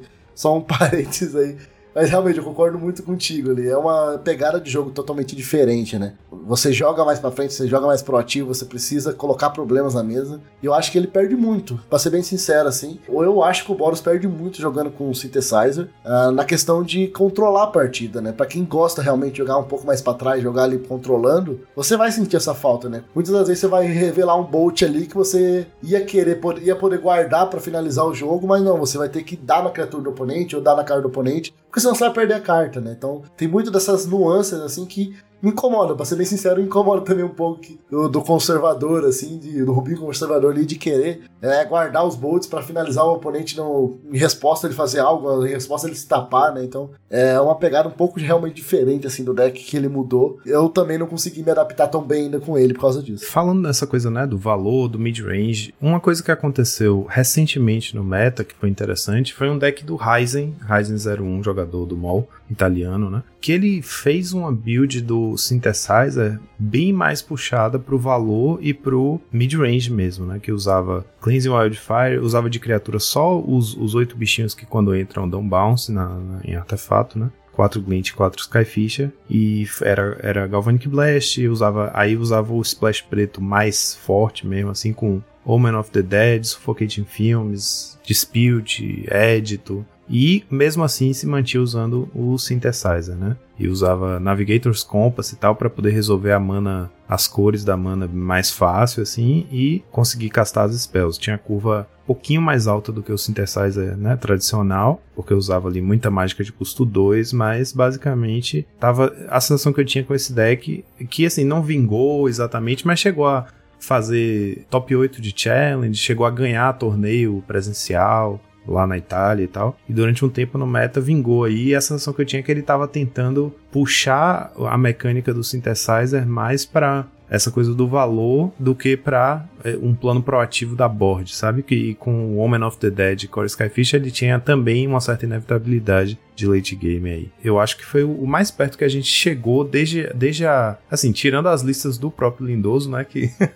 ainda desde a existência do Synthesizer era o Boros Monarca, mas a sensação que eu tenho é que um deck full synthesizer, assim, com quatro cópias do synthesizer, essa build aí do Ryzen foi o que chegou mais perto de voltar um pouco à lógica lá do Boros Monarca, né? Que era um synthesizer que jogava mais como um Monarca mesmo. Que tinha essas ferramentas assim, o preto, as remoções um pouco mais globais, assim, né? Com mais journey e tal, para poder controlar mais a board e ter um plano de jogo mais longo. Aí queria saber se o, se o, o Lindoso chegou a ver essa lista, chegou a ver, ver quando rolou esse movimento aí, se chegou a testar. Olha, é, essa lista eu acho que eu vi pouco. Eu vi bem pouco. Eu não testei, não. Eu vi, eu achei forte mesmo. Só que testar, testar mesmo, não testei. Eu joguei contra, eu acho que algumas partidas, mas não testei. Não, não, não tem como opinar tanto com a lista de, essa lista do Rise. Mas em relação a, ao o Splash para preto com Homem of the Dead, eu acho ela bem forte no, no, no board mesmo, né?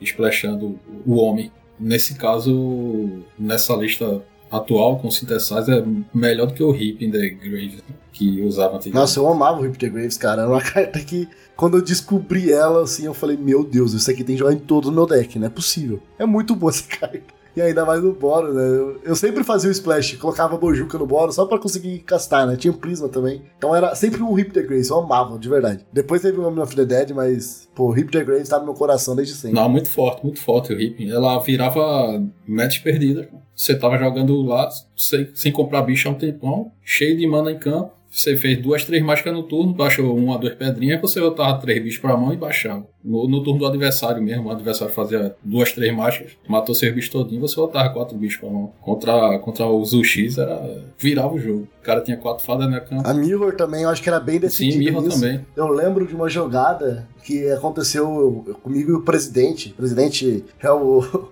é um amigo meu aqui de Curitiba, né? Que a gente chama ele, porque ele, ele que organizava tudo o esquema do Pauper aqui, da galera, de juntar a galera pra jogar. Daí a gente acabou chamando, pegando o apelido dele de presidente, mas é o João. Pô, ele jogava de Boros também. Eu lembro uma jogada que eu tava sem bicho em campo, com um monte de remoção. E ele também não tinha bicho. Só que daí eu lembro que eu tinha um Rip the Graves na mão. E eu tava com o cemitério cheio, né? Ele limpou a minha mesa. E eu lembro que ele deu um top deck no Skyfisher, que daí ele fez o Skyfisher, voltou o Prisma. Daí ele achou outro Skyfisher, ele fez outro Skyfisher, ficou voltando. Eu lembro que no final eu matei três bichos dele, fiz um Rip the Graves, voltei sete bichos pra minha mão. E aí acabou o jogo. Porque eu consegui limpar a mesa dele, voltei os bichos pra minha mão, eu fiz tudo de novo. E aí foi só ladeira abaixo, assim. Um dos jogos, assim, que eu virei, que eu falei, meu, não acreditava que eu conseguia ganhar esse jogo mais, sabe? E foi o Rip the Graves que ganhou, pô. Essas jogadas, assim, antigas, assim, que marcam, eu acho que falta, assim, né? Porque o jogo... Agora, realmente, o Pauper tá decidido turno 3, 4. Então você tem que ter coisas, tracks boas. Não é mais esse jogo mais de levar lá pro late game para você conseguir virar uma partida, né? Às vezes é muito mais difícil. Eu vejo muito mais difícil da gente conseguir virar uma partida hoje no Pauper. Né? Antigamente eu acho que era, além de ser difícil, era muito difícil ainda, mas era mais comum você ver umas partidas assim. Não, era, é, é bem isso mesmo. O Hip the Graves é exatamente isso. Você tá perdido e no turno seguinte você tá, tá com o jogo ganho. O Buff que falava muito contra, quando jogava contra mim que, que dava o azar de eu sempre ter o Hip na, na hora certa, né? Dá um hip na hora certa acaba o jogo. Né? Contra o X, que ele gostava de jogar de, de UB, você. O B tem muita remoção, então você fica com muito bicho no, no cemitério. Aí passava o turno pra ele, ele fazia uma, duas fadas, pré-ordem, e eu dava o hip de Grace no final do turno dele. Aí voltava três bichos pra mão, baixou Có e dois glints contra o B, o jogo vira completamente. Sim, o clock é muito rápido, né? Bicho que voa contra o X da época, né? Não o B de hoje o Beyfather. Né? O bicho que voa contra o Beyfather é, é, muito forte. Nessa build aí que, que o Oliver Schultz falou, de Synthesizer, o homem é muito. O homem of the Death é muito mais, mais eficaz do que o, o Reaper. Né? Você dá um Synthesizer para um Reaper, você perdeu a carta. Na grande maioria das vezes. O homem você pode fazer pra nada, né? Você pode possivelmente fazer ele pra nada e depois você vai conseguir voltar um, com um Skyfisher. Exato, você faz. É uma mana só, preto. Você faz, mesmo que não volte nada, você futuramente vai comprar um core e vai ficar aquele loop infinito, né? Se não tiver hate de grave, você é praticamente um combo, né? Você tem um bicho sempre na mesa. Um Core Skyfish é sempre na mesa. É, uma coisa que eu também gosto de chamar atenção nessa lista é o Dead Dispute, né? Ele meio que juntou bastante coisas ali. Conseguiu jogar com Cleasing e o Dead Dispute também para dar um pouco mais de card advantage ali. Aproveitando com, com Ichor Spring e o, o próprio Synthesizer, né? Então ele, ele usa esses artefatos um pouco mais... que você consegue tirar valor quando ele entra e quando sai, né? Então dá o valor do, do Dead Dispute, que foi uma carta que também adicionou muito. Eu, particularmente, gosto muito do, dessa versão desse deck. Até porque ele poss possibilita outras coisas ali, ali, né? Você pode jogar com the Storm no side, ficam realmente com um plano mais, mais, mais mid-range ali, e dá aquela falsa impressão, ainda a match é horrível contra a Tron, com certeza, eu acho que não muda muito a match, mas dá aquela falsa impressão que você consegue ganhar o jogo de Tron, porque você consegue dar uns cleans wildfire na lente dele. E parece que com isso, talvez você vai conseguir ganhar o jogo, sabe aquela falsa esperança? Mas eu sei que é uma falsa esperança que você vai dar um cleanse e vai levar um crop rotation e não vai acontecer nada.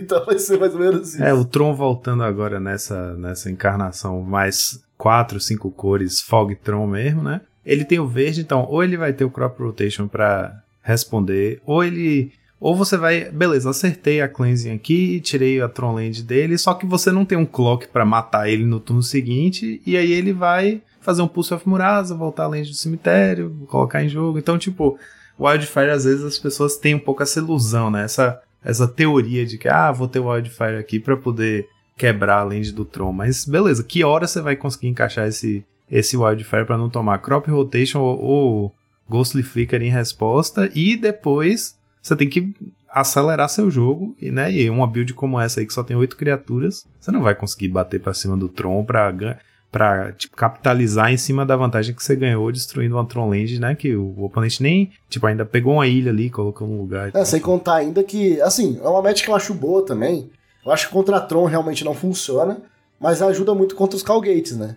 Que você vai morrer ali pelo Basilisk Gate, e ali sim você vai conseguir tirar realmente um valor do Cleanse Wildfire. Eu acho que é uma match que até o Lindoso falou ali que é uma match ruim pro Boros, né? Você usando essa build com o Cleanse Wildfire, eu acho que melhora bastante. Porque você consegue sim lidar com os bichos menores dele, né? Porque basicamente o único bicho que vai dar trabalho ali é o Guardian, que é o bicho mais difícil você remover. Mas com essa build você pode ir pro lado de usar Terminate, por exemplo, que é uma excelente emoção e é multicolorida, e você consegue lidar com o Guardian. Né? Tem Chainer também, né? Que você tem acesso usando preto.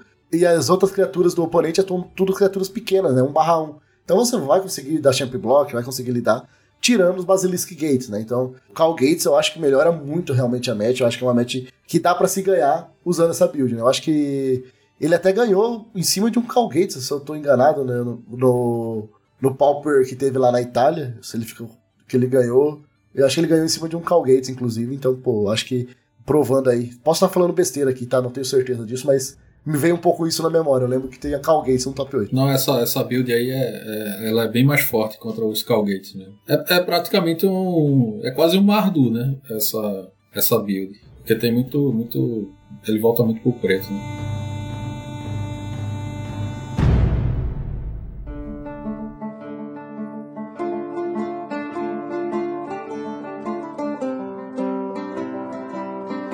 Aí ainda falando em variações do Boros Synthesizer, a gente teve, teve, tem, sei lá, é uma, foi explorada essa vertente aí, só que não, não, não sei se é tanto que não vingou ou mais que simplesmente aquelas coisas que a gente vive falando aqui no podcast, que é descobriu que o deck roda, que, que, que funciona e depois abandona, né? Deixa pra lá. Só queria provar que o deck. No IRL joga bastante, tá? Eu tenho enfrentado muito isso tanto em Mega Paupers aqui na região sul do Brasil, aqui no, em Curitiba, Santa Catarina, né? Que eu vejo jogar bastante ali. A galera gosta bastante dessa versão, tá? De, de Monastery e Seeker. Isso, que é o, é o Boros Prowess, né? Prowess Synthesizer. Que aí sim tá puxando o plano bem para frente, né? Que usa Monastery. Se você faz um Monastery no turno 1 e começa a sua, sua onda lá de fazer Synthesizer, passarinho voltando Synthesizer, faz Synthesizer várias vezes no mesmo turno, cada vez que você faz isso, tá ativando um Prowess, aí você tem Swift Spear e o Seeker of the Way juntos para fazer aquela bomba de triggers de prowess, né, e bater bem mais para cima do oponente.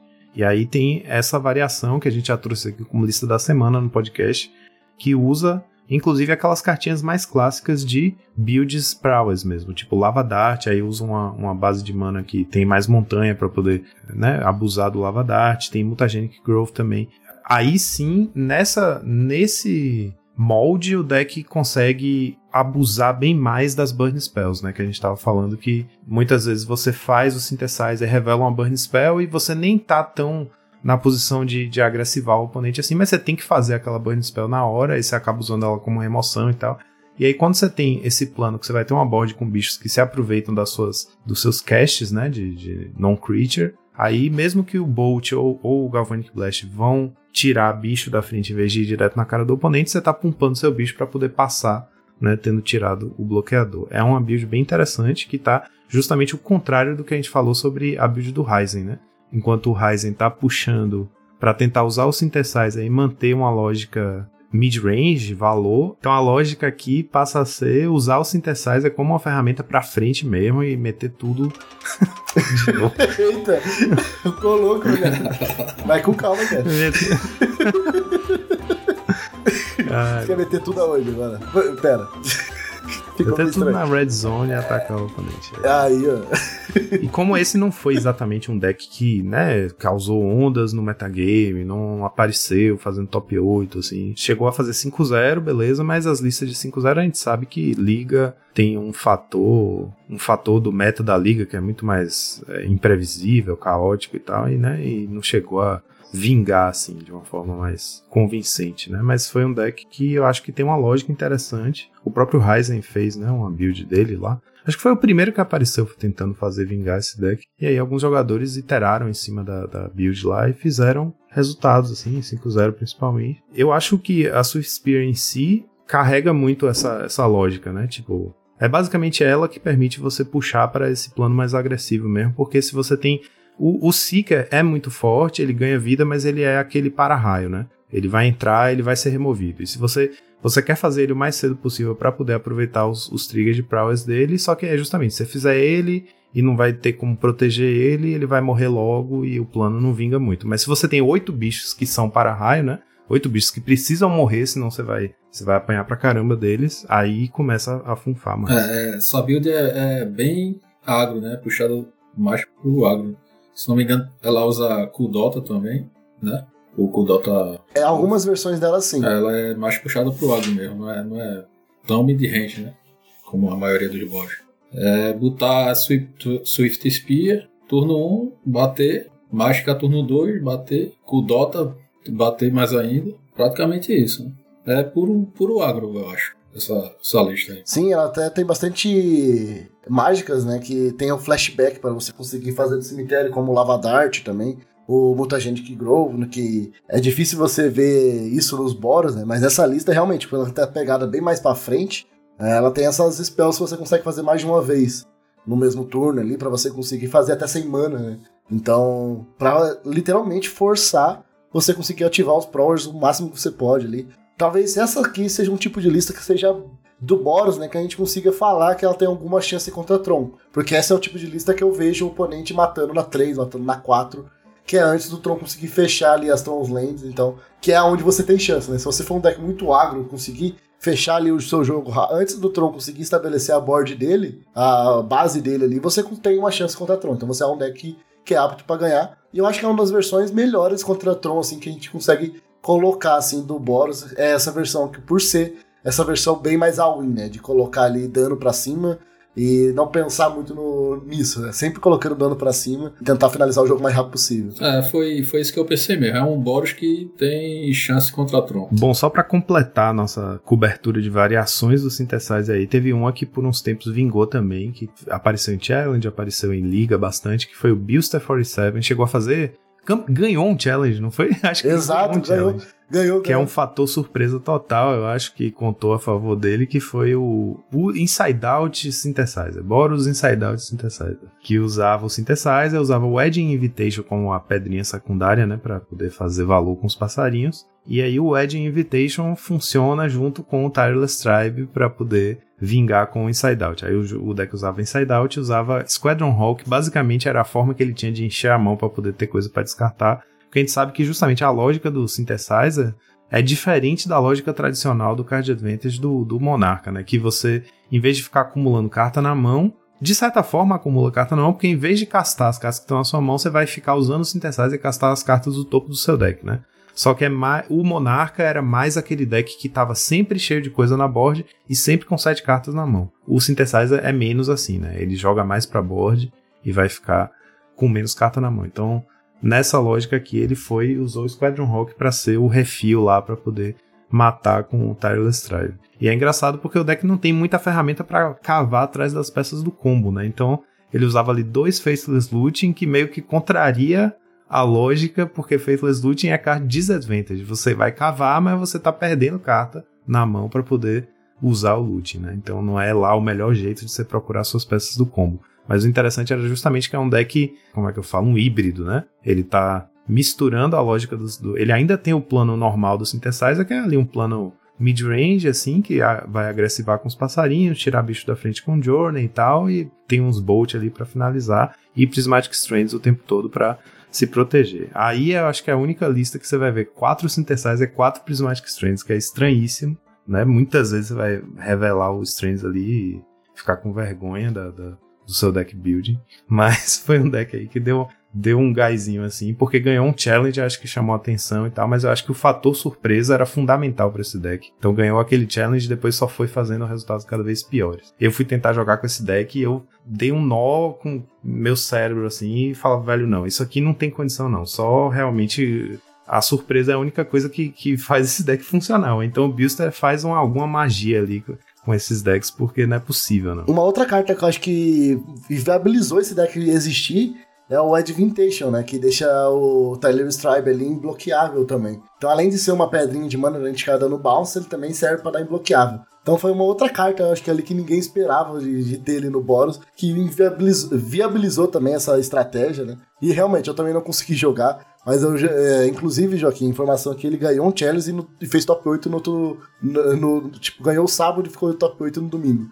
Então, realmente, ele pegou todo mundo de surpresa, conseguiu jogar bastante ali. Só que depois o deck só foi ladeira abaixo, né? A galera aprendeu a jogar contra e não, não vingou mais. Pois é, o, o diferencial desse deck é o fator surpresa, né? Você não tá esperando um Boros que vai te matar com o, o, o Tribe lá. Inclusive, essa Wincon aí é um Wincon a mais, né? Não é, você não vai ganhar sempre nessa Wincon. É um Wincon a mais. Você vai ter os bichos que vai bater normal. Você pode até ganhar sem, sem nem botar o, o Tarelera em campo. É apenas um Wincon a mais. E, e essa Wincon a mais é o que pega muita. que pegou muita gente surpresa. Aí depois que acabou a surpresa também o deck meio que desapareceu. Faz muito tempo que eu não vejo esse deck mesmo. E por último, Joaquim e Lindoso, eu queria trazer um aqui, um deck, não sei se vocês já viram ele. Eu perdi para um dele na, na época que saiu o, a cartinha, o First Day of Class. Então ali na época de Street, Streets Haven, sempre confundo falar essa, esse nome dessa coleção. Mas quando saiu ali o First Day of Class, já saiu ali a galera jogando tudo de de Mogwarts, né, pra jogar de combo ali. Eu levei um combo usando de um bônus que usava o combo de First Day of Class, mas com outras cartas, né? É, só pra. Eu não tenho a lista exatamente, eu não consegui achar a lista que eu, que eu perdi ali no, nas ligas. Mas é uma lista que me chamou muita atenção e eu sempre quis montar alguma coisa em, em volta disso e, e tô, tô devendo aí. Porque eu achei muito interessante a ideia do, da pessoa. É, não vou conseguir dar os créditos aí também, mas a carta que, tô, que eu tô querendo dizer ali, que consegue combar com First Day of Class, é uma aura, né? De duas manas vermelha. Então era, era basicamente um Boros Bully, tá? É um deck Boros Bully ali, jogava Squadron Hawk, Butter Squid, fazia uma board ali. Só que daí ele tinha o First of Class e essa aura, que é o Betrothed of Fire. É, uma, é um encantamento, uma aura de duas manas, uma genérica e uma vermelha. E ela tem duas habilidades. Você pode sacrificar uma criatura desvirada para dar mais 2 mais 0 para uma criatura até o final do turno. Ou você pode sacrificar a criatura, é, a criatura que está encantada com ela e dar mais 2 mais 0 para todas as suas criaturas. Ou seja, ela serve como Rally the Peasants ali, se você precisar, se estiver batendo ali e quer dar o dano direto, você vai perder uma criatura, mas para dar mais 2 mais 0 para todo mundo. E ela também serve para você sacrificar todas as criaturas que você tem para dar mais 2 mais 0 para uma só. E daí que você fazia? Você tinha toda ali sua board com um monte de passarinho batendo, e também você usava First Day of Class e um elfo de duas manas que tem Persist que é, tem uma mana híbrida, né? Esqueci o nome dele agora, mas ele é um elfo de duas manas. Você sabe o nome? Safe Hold Elite. Esse, esse mesmo, Safe Hold Elite. Que ele é duas manas, uma mana genérica e uma híbrida branca e verde. E ele é um 2/2 Persist. É, e da mesma forma que o, o Goblin Putrid, né? Que ele, você sacrifica ele, ele volta com menos um, menos um, ganha marcador mais um, mais um. Por causa do First Day, você conseguia dar pro seu Esquadrão Hawk ali que tava batendo ou deixar infinito, infinito e bater e dando, dar dano letal também no oponente. É uma lista bem interessante, assim, que eu vi, eu perdi pra ela e me pegou totalmente de surpresa. Eu não sei se vocês viram ela jogando, Mas eu achei muito interessante, achei a, a ideia muito legal, né? Além porque essa carta não funciona só para combar, ela também funciona naquela, na estratégia Go Wide, né? Então, ah, eu não tenho First Day, mas eu quero bater ali. E eu também, já aconteceu, aconteceu comigo no G2, do oponente fazer um First Day e um Bater Squid, mesmo turno, assim, para bater. Também foi bem forte ali, deixar elas passarem 2-2 com haste. Não sei se vocês viram esse deck, é um deck que me chamou muita atenção. E eu gostaria de compartilhar com a galera aí também. Com certeza, é um deck meme, mas eu achei muito engraçado. Isso me lembra quando foi spoilado o First Day of Class, que antes da galera se tocar, que era uma carta total para combo, o que o povo falava é. Ah, você faz o, você faz o First Day of Class, já descarta o Battle Script pra ela. Você não faz o, o Learn, né? Você faz o Loot Descarta o Battle Script, flashback, aí os passarinhos vão entrar 2-2 com haste. Ó, ó que modéstia, né? Vou bater 6 aqui com, com os passarinhos e tal, não sei o que. Vou, vou bater 6 o que? Bater 4, né? Porque se bater vai flashback não. olha, olha que, que inocência, que ingenuidade. Mas é isso, eu acho engraçado essas listas que tentam usar o First Day de uma forma. Eh, de um, eh, enfim, o malabarismo que o cara teve que fazer aí para poder combar com essa, essa aura, um bicho, e o, e o outro bicho que tem que sacrificar e tal, não sei o quê. Até descobrirem os esquilos. Pois é. Que aí acaba. É, os esquilos foi outro, daí complicou tudo. Então, pessoal, é isso. Queria agradecer aqui imensamente a presença do Lindoso, que topou participar com a gente, o mestre aí do arquétipo, para dar uma ajuda a gente aqui a cobrir é, esse assunto. Você pode ter o seu espaço também agora, Lindoso, para você mostrar, divulgar suas redes sociais, alguma coisa aí pra galera te encontrar, quem quer falar com você também Twitter, alguma coisa? É, primeiramente queria agradecer né, o convite ao Oliver, ao Rubinho aí. Foi bem prazeroso aqui o tempo que a gente passou. Deu pra dar uma, uma voltada no tempo aí do, do que o Boris Monarca era, né? Que hoje não é mais, infelizmente. Deu, deu pra dar uma saudadinha do deck. Aquela nostalgia, né? É, e é isso. É, quem quiser falar comigo, é, eu não tenho. não sou muito de, de, de, redes sociais, é só pelo WhatsApp aí. Acho que muita gente me conhece pelo, pelos grupos de, de Magic, Pauper principalmente. E qualquer coisa, se tiver dúvida ou quiser trocar ideia, só chamar mesmo. Então é isso, pessoal. Espero que tenham curtido. Se a gente tiver deixado de cobrir alguma coisa importante sobre o deck que vocês sentiram falta, pode escrever pra gente no monarquesresponde.gmail.com e até uma próxima. E fim do turno, Draw do Monarca.